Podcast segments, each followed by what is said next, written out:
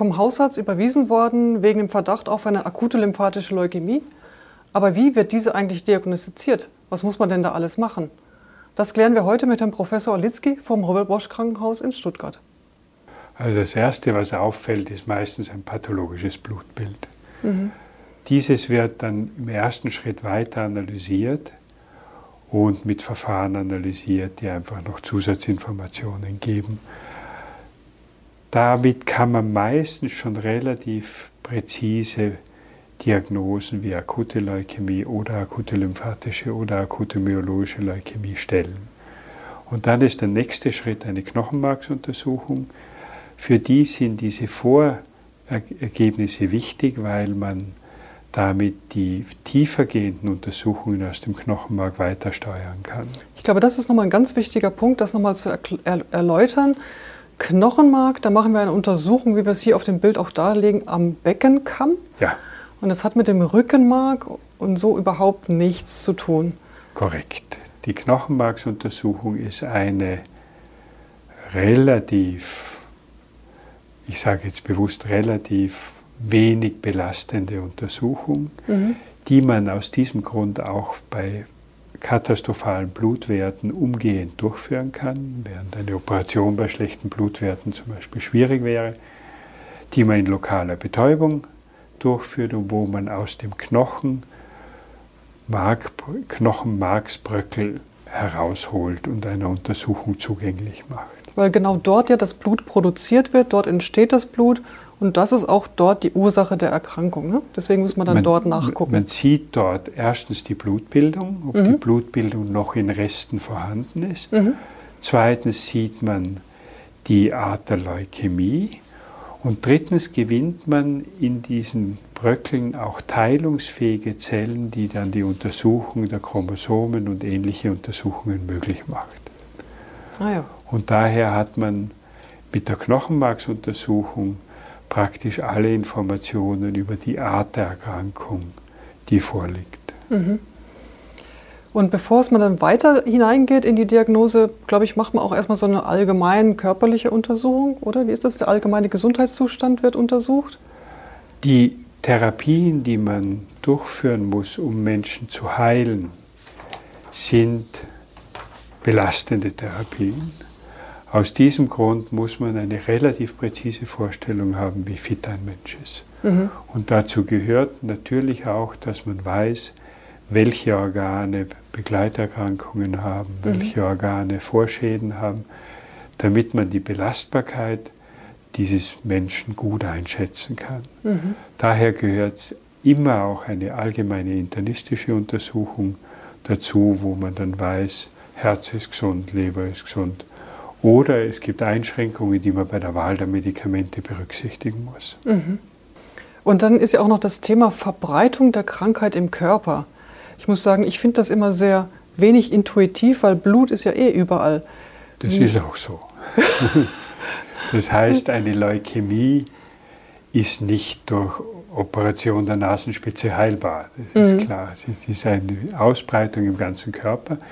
Neben der Ausbreitung im blutbildenden Organ gibt es in seltenen Fällen auch Ausbreitungen, die andere Maßnahmen notwendig machen. Mhm. Dazu gehört zum Beispiel der Befall der Gehirnhäute, weil manche Medikamente in die, den Nervensystemsraum nicht gut eindringen können, muss man dann spezielle Medikamente wählen oder den Rückenmarksraum äh, speziell behandeln. Andere Formen, die spezielle Maßnahmen benötigen, sind die seltenen Varianten, wo auch Knoten irgendwo entstehen. Also auch Leukämien können manchmal zur Knotenbildung neigen und das führt dazu, dass man zum Beispiel eine Region dann zusätzlich bestrahlen muss. Mhm. Daher gehört trotz dieser allgemeinen Ausbreitung der Leukämien eine Ausbreitungsdiagnostik noch dazu, um einfach ein präzises Gesamtbild der Erkrankung zu bekommen. Wollen Sie vielleicht noch ein bisschen was zum Thema Lumbalpunktion sagen? Ich glaube, das ist auch etwas, was Patienten oft bewegt, was das eigentlich genau ist, wie das genau funktioniert. Also die Lumbalpunktion ist ja die Rückenmarkspunktion, mhm. die übrigens viele Patienten mit der Knochenmarkspunktion verwechseln, mhm. die aber verschiedene Interventionen sind. Während ich beim Knochenmark im Beckenknochen ein bisschen Knochenmark rausziehe, punktiere ich beim Rückenmark in den Rückenmarkskanal, also in der Wirbelsäule, den Raum, wo die Flüssigkeit des, Rücken, des Rückenmark umfließt und ich gewinne diese Flüssigkeit, um zu untersuchen, ob ich hier Leukämiezellen finden kann. Und das, die Nerv, der Nervenstrang, und ich glaube, das ist immer auch ganz wichtig dazu zu sagen, wird nicht berührt, nicht verletzt. Also die Punktionen führt man an einem Ort durch, wo das Rückenmark nicht mehr ist. Mhm. Da ziehen noch Nerven durch, aber das Rückenmark hört weiter oben auf. Deswegen wählt man diesen Ort unten in der Lendenwirbelsäule. Mhm. In seltenen Fällen muss man es an der Halswirbelsäule machen, aber das ist ein sehr viel komplexerer Prozess, das macht man da fast nie. Aber eine Verletzung des Rückenmarks mit entsprechenden Querschnittslähmungen oder was man sich so denken könnte, gibt es dabei nicht. Mhm. Ja. Und jetzt ähm, hat sich ja wirklich unglaublich viel getan in den letzten Jahren bezüglich der Diagnostik. Also früher hat man das ja nur so grob angeguckt und dann gesagt, okay, das ist es jetzt. Aber heutzutage gehen wir ja wirklich unglaublich tief rein in die Analyse der Zellen und machen eine sogenannte detaillierte Diagnostik. Also einmal starten wir eben auch schon mit der Frage, welcher Zelltyp ist es denn jetzt, den wir da vorlieg haben? Also wir können auf zwei Ebenen diese Zellen sehr präzise charakterisieren. Die Art der Zelle, die wir früher nur durch die mikroskopische, das mikroskopische Aussehen beurteilt haben, legen wir heute fest, indem wir Sets an Oberflächenproteinen bestimmen. Und mhm. diese Oberflächenproteine sind spezifisch für bestimmte Zelltypen und so können wir sehr genau sagen, das ist eine lymphatische Zelle, das ist eine B-Zelle und können auf die Art und Weise das, die quasi sicher festlegen. Die zweite große Untersuchungs, äh, das zweite wichtige Verfahren, das wir einsetzen, sind genetische Verfahren. Mhm. Wir untersuchen die Genveränderungen im Vergleich zu normalen Zellen und kennen in der Zwischenzeit sehr genau, welche Genveränderungen für diese Erkrankung charakteristisch sind und auch welche Genveränderungen welche Einfluss auf die Heilbarkeit der Erkrankung hat. Das heißt, die mikroskopische Einschätzung bestimmt den Reifegrad der Zellen. Mhm. Während ein reifer Lymphozyt eine ganz kleine Zelle ist mit einem sehr dichten Kern, sind die Blastenzellen, die größer sind und wo man auch am Kern erkennen kann, dass die Ausreifung gestört ist. Also das heißt, Blast heißt so viel wie eine unreife Zelle. Ein Blast ist eine unreife Zelle, also auch wir gesunden Menschen haben Blasten im Knochenmark, ja. aber sie dürfen eine bestimmte Häufigkeit nicht überschreiten. Mhm. Also wenn Sie mehr als 5% Blasten im Knochenmark haben, ist es nicht mehr normal. Mhm.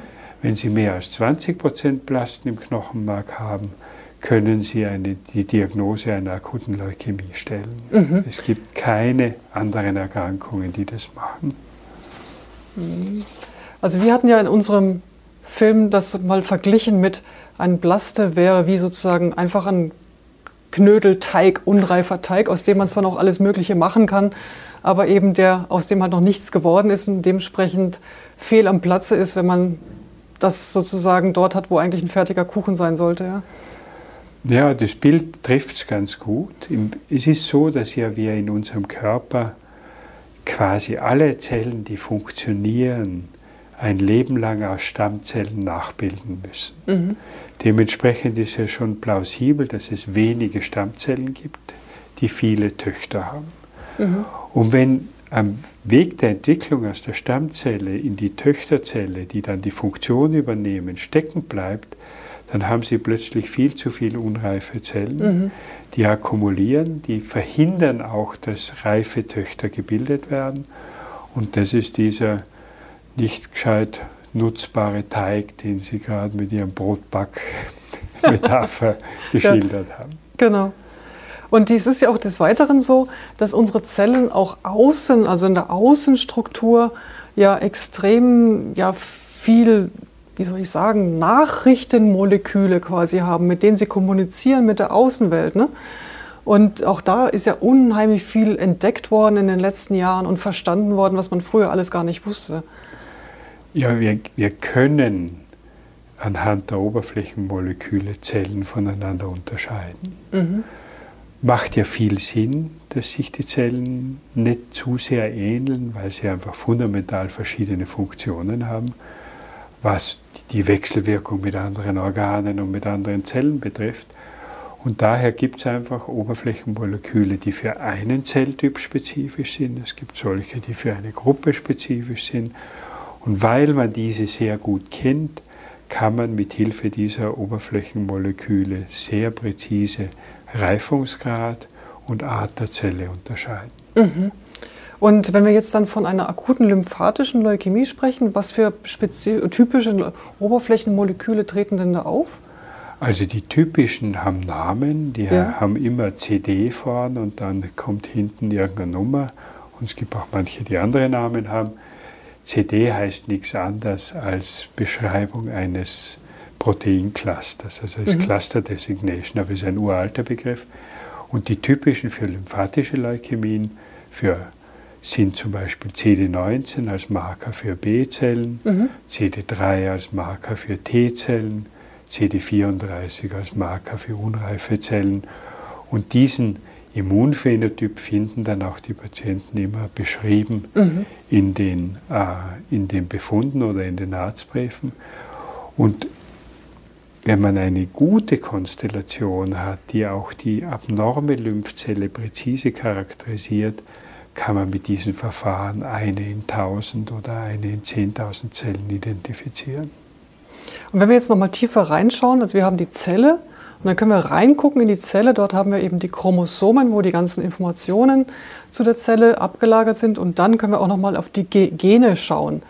Und das ist ja auch etwas, wo, wie Sie es ja vorher schon gesagt haben, oftmals dann Fehler passieren. Das heißt, die Zelle vervielfältigt sich und es werden dann irgendwelche Schreibfehler gemacht. Und ich glaube, das ist ja oftmals, was dann eben auch in die diversesten Fehlern, die da auftreten, ähm, äh, die dann auch spezifisch für uns sind. Man spricht hier von Chromosomentranslokation oder eben auch, dass Dinge gelöscht werden, dupliziert werden und so weiter und so fort. Und ich glaube, das ist ja alles auch relevant hier für unsere also, Defekte, die dann entstehen. Ne? Man kann so ganz grob unterscheiden einmal Chromosomenveränderungen und Veränderungen, die so klein sind, dass sie sich im Gesamtchromosom nicht zeigen würde. Von mhm. denen, da spricht man von Mutationen. Chromosomale Veränderungen gibt es einfach jede Variante, die man sich vorstellen kann, wo Chromosomen sich falsch zusammenfügen. Mhm. Es können sich Anteile verschiedener Chromosomen falsch zusammenfügen, das nennt man Translokationen. Es können Stücke verloren gehen, es können Stücke gewonnen werden. Und im Endeffekt führt, führen diese Veränderungen immer dazu, dass Funktionen bestimmter Eiweißmoleküle nicht mehr vorhanden sind oder überschießend vorhanden sind. Mhm. Und das ist dann der Schritt, der letztlich dazu führt, dass eine Zelle von einer gutartigen zu einer bösartigen wird. Und gibt es jetzt bei der akut-lymphatischen Leukämie bestimmte Gendefekte, die da besonders prägnant für sind, an denen man das besonders erkennen kann? Es gibt keinen globalen ALL-Marker dabei. Es gibt nur für, es definieren sich aber bestimmte Subtypen mhm. überchromosomale Marker. Und einer dieser ist auch die erste Translokation, die überhaupt entdeckt worden ist, ist das Philadelphia-Chromosom. Das ist ein Chromosom, das man erkannt hat, weil ihm einfach ein Stück gefehlt hat. Und später ist man draufgekommen, dass sich da zwei Abschnitte ausgetauscht haben. Und das ist zum Beispiel eine Chromosomenveränderung, die schon eine sehr aggressive Variante einer Leukämie definiert, wo man üblicherweise sehr ernsthaft über Transplantation als zusätzliche Heilungsmaßnahme nachdenken muss. Mhm. Ja, also wie Sie wissen, ich möchte ja immer gerne so, mal so anschauliche Beispiele bringen, was man sich denn unter diesen komplizierten Wörtern vorstellen kann. Und da habe ich mir überlegt, okay, Translokation könnte man folgendermaßen erklären. Chromosom 1 hat die Nachricht, die Ampel ist grün und deswegen darf ich fahren. Und das Chromosom 2, hat die Nachricht, die Ampel ist rot und deswegen muss ich stehen bleiben. Und wenn ich jetzt eine Translokation habe, das heißt, wenn ich die Enden von diesen beiden Chromosomen vertausche, dann kommt am Ende die Nachricht heraus, die Ampel ist grün und deswegen muss ich stoppen und die Ampel ist rot und deswegen darf ich fahren. Und wir wissen schon gleich, das ist echt gefährlich. Ne? Ich finde das ein sehr schönes Bild, weil ja die Gene sind ja chemische Buchstabenketten, mhm. die natürlich auch einen Sinn haben. Und es ist genauso, wie Sie es hier schildern. Durch diese Translokationen wird der Sinn oder die Funktion dieses Proteins alteriert. Mhm. Und es werden zum Beispiel, man kann es sogar mit Stoppen und Gehen, es können Wachstumssignale, die normalerweise reguliert stattfinden, plötzlich völlig irregulär aktiv bleiben und auf die Art und Weise das Wachstum der Zellen endlos stimulieren. Mhm. Und auch das Gegenteil gibt es. Es gibt Signale, die normalerweise dazu beitragen, dass sich die Zelle zu ihrer Endzelle entwickelt, die können gestört sein und deswegen bleibt stecken. Und exakt solche Veränderungen werden durch die Translokationen verursacht. Ähm, es gibt ja auch noch eine weitere Untersuchung, die eventuell noch notwendig ist äh, im Rahmen von der Diagnose der akuten Leukämien. Und das ist ja dann die HLA-Typisierung. Also HLA heißt Human Leukocyte Antigen, also sind alles englische Begriffe, aber das sind Gewebsverträglichkeitsmerkmale. Mhm. Und das heißt, das sind die Merkmale, die bestimmen, ob ein Transplantat zusammenpasst oder nicht. Und daher ist diese Bestimmung ganz essentiell bei zwei Gruppen von Menschen. Das eine ist bei all denen, wo eine Transplantation in Frage kommt, weil man mit dieser Information dann nach einem Spender suchen kann. Zum Zweiten entwickeln manche Patienten viele Antikörper gegen fremde HLA-Moleküle. Das sind Mütter von Kindern ganz typisch, weil sie natürlich gegen das, das fremde HLA ihres Kindes Antikörper machen. Mhm. Und die kann man dann schwer mit Thrombozyten ersetzen und auch hierfür braucht man die HLA-Typisierung, um passende mhm. Thrombozytenpräparate zu bekommen in den Phasen, wo man Blutblättchen ersetzen muss. Mhm.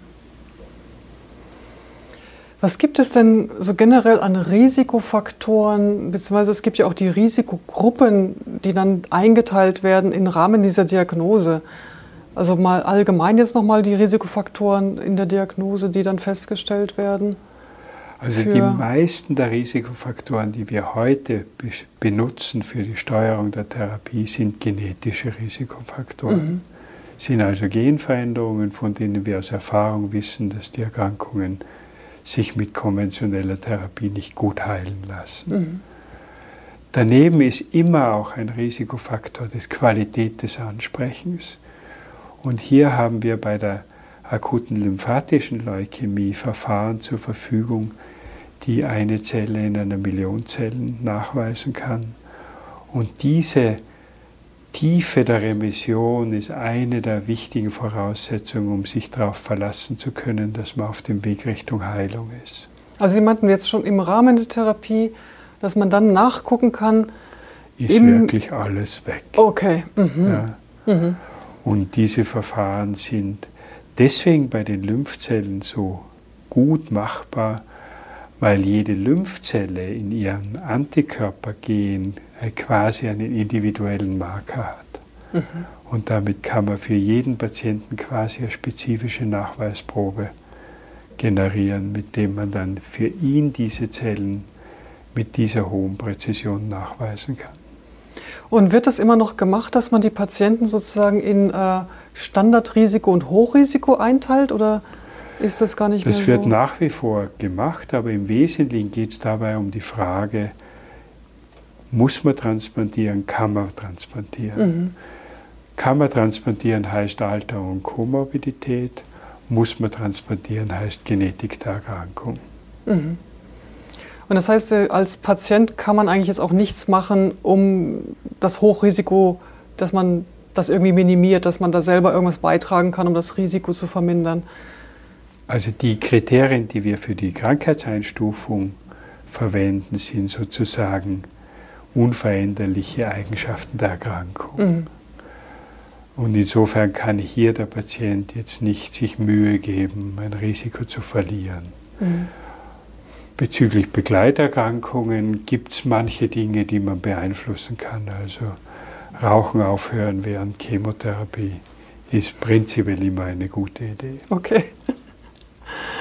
Vielen Dank, Herr Professor Olitzki. Damit haben wir sozusagen die Diagnose der akuten Leukämie angeschaut. Aber es geht weiter. Als nächstes schauen wir uns die Therapien an. Ach ja, bitte geben Sie uns Feedback zu dieser Episode unten in den Kommentaren. Wir möchten unsere Angebote immer besser machen. Wenn Sie also konkrete Fragen haben und Sie bestimmte Themen besonders interessieren, lassen Sie es uns unter dem Video oder per Mail wissen. Und übrigens, abonnieren Sie unseren Kanal, dann verpassen Sie keine weitere Folge.